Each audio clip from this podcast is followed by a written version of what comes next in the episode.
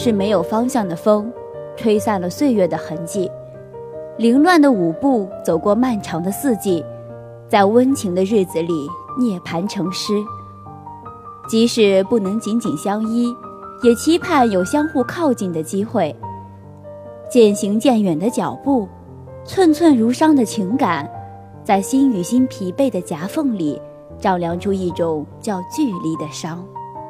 今天，就让我们跟随思念的指引，走进尘封的光影世界。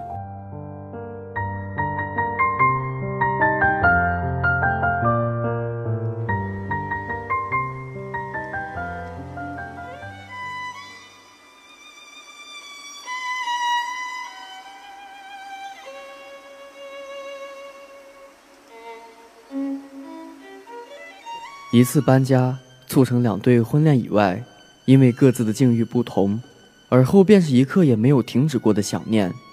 本以为可以不去想，也可以不动心，也不会想念彼此，但当真正要分开之时，渴望之情和留恋之意便涌上心头，挥之不去。在后来的几年里，他们对这段感情是恋恋不舍，也是念念不忘，从来没有忘记过对方。但尝试着不再想起，仅仅拿起电话，听听那头传来的呼吸声，然后缓缓地放下听筒，便已满足。在最美丽的年华里遇到彼此，却身不由己，选择互相依偎，用情感来温暖对方，换取精神上的慰藉，仅此足以用一生来想念。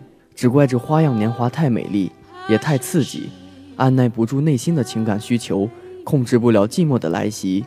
也无法停止浓烈的爱，但是生活和道德却将他们的这份爱永远埋藏下去。当然，也因为个人的原因，他们不能继续享受这份宁静的爱，各奔前程，各回生活轨道，拥有新的生活，仍然保留着旧的记忆。一份醇厚的爱，足以用一生来想念；一个曾经深爱过、对自己有重大意义的人，也足以用一生来思念。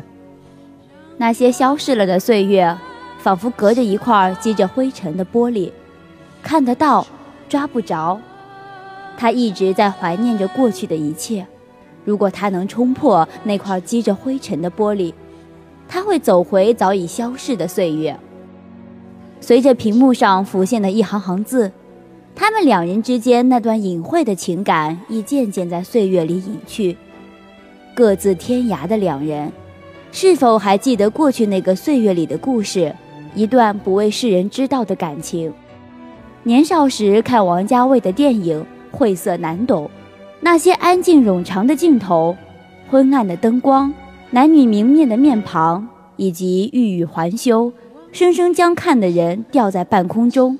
你恨不得跑到屏幕里，对着男女主人公刨根问底，将他们内心的隐秘一一揭露。或是对着王家卫咆哮，嚷着把那些隐居的情节和镜头表现出来。渐渐年长之后，那些安静的时光、焦灼的目光、若有若无的碰触、欲语还休里的千言万语，在看的时候如同字幕一般浮现在脑海里。这个时候，你知道，原来不能言才最了人，不能言才最珍贵。他们之间如丝线一般纠缠的感情，诉不尽，道不明，却无法否认它的存在。很想你，让我笑你无情，连一场欲望都舍不得回避。让我狠狠想你，让这一刻。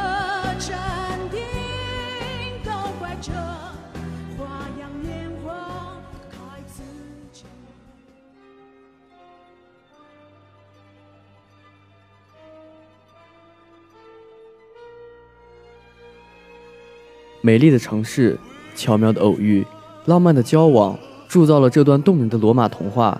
一个是高高在上，背负着国家的使命与责任的公主；一个只是一家报社的小记者。如此悬殊的身份背景，最终为这段感情画上了无情的休止符。有情人终成眷属，世上的痴男怨女如此之多，真能像童话般幸福一辈子吗？现实毕竟是现实，童话也毕竟是童话。就算两者有交点之处，却又短暂的让人心惊，但至少让人学会了珍惜与感恩。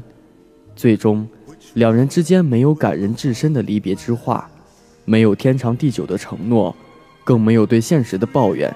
彼此的心中只有怀念与感谢，而留给观众的只有无尽的惆怅与遗憾。现代社会是一个物质的社会，快节奏的生活消磨着人们的热情。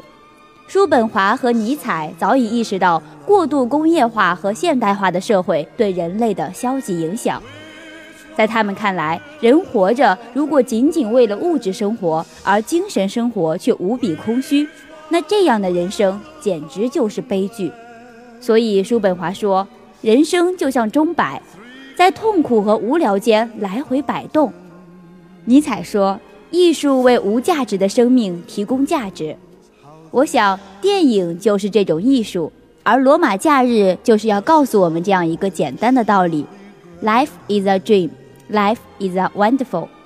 好了，听众朋友们，本期的镜头休止符到这里就要和大家说再见了。下期节目我们不见不散。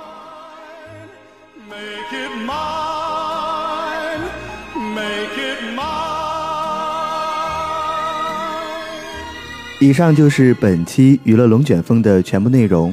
本期编辑：姬鹏军、刘国波，播音员：张欣、张馨月、张毅、顾庆多、曹瑞宁、程建。感谢您的收听，我们下期再会。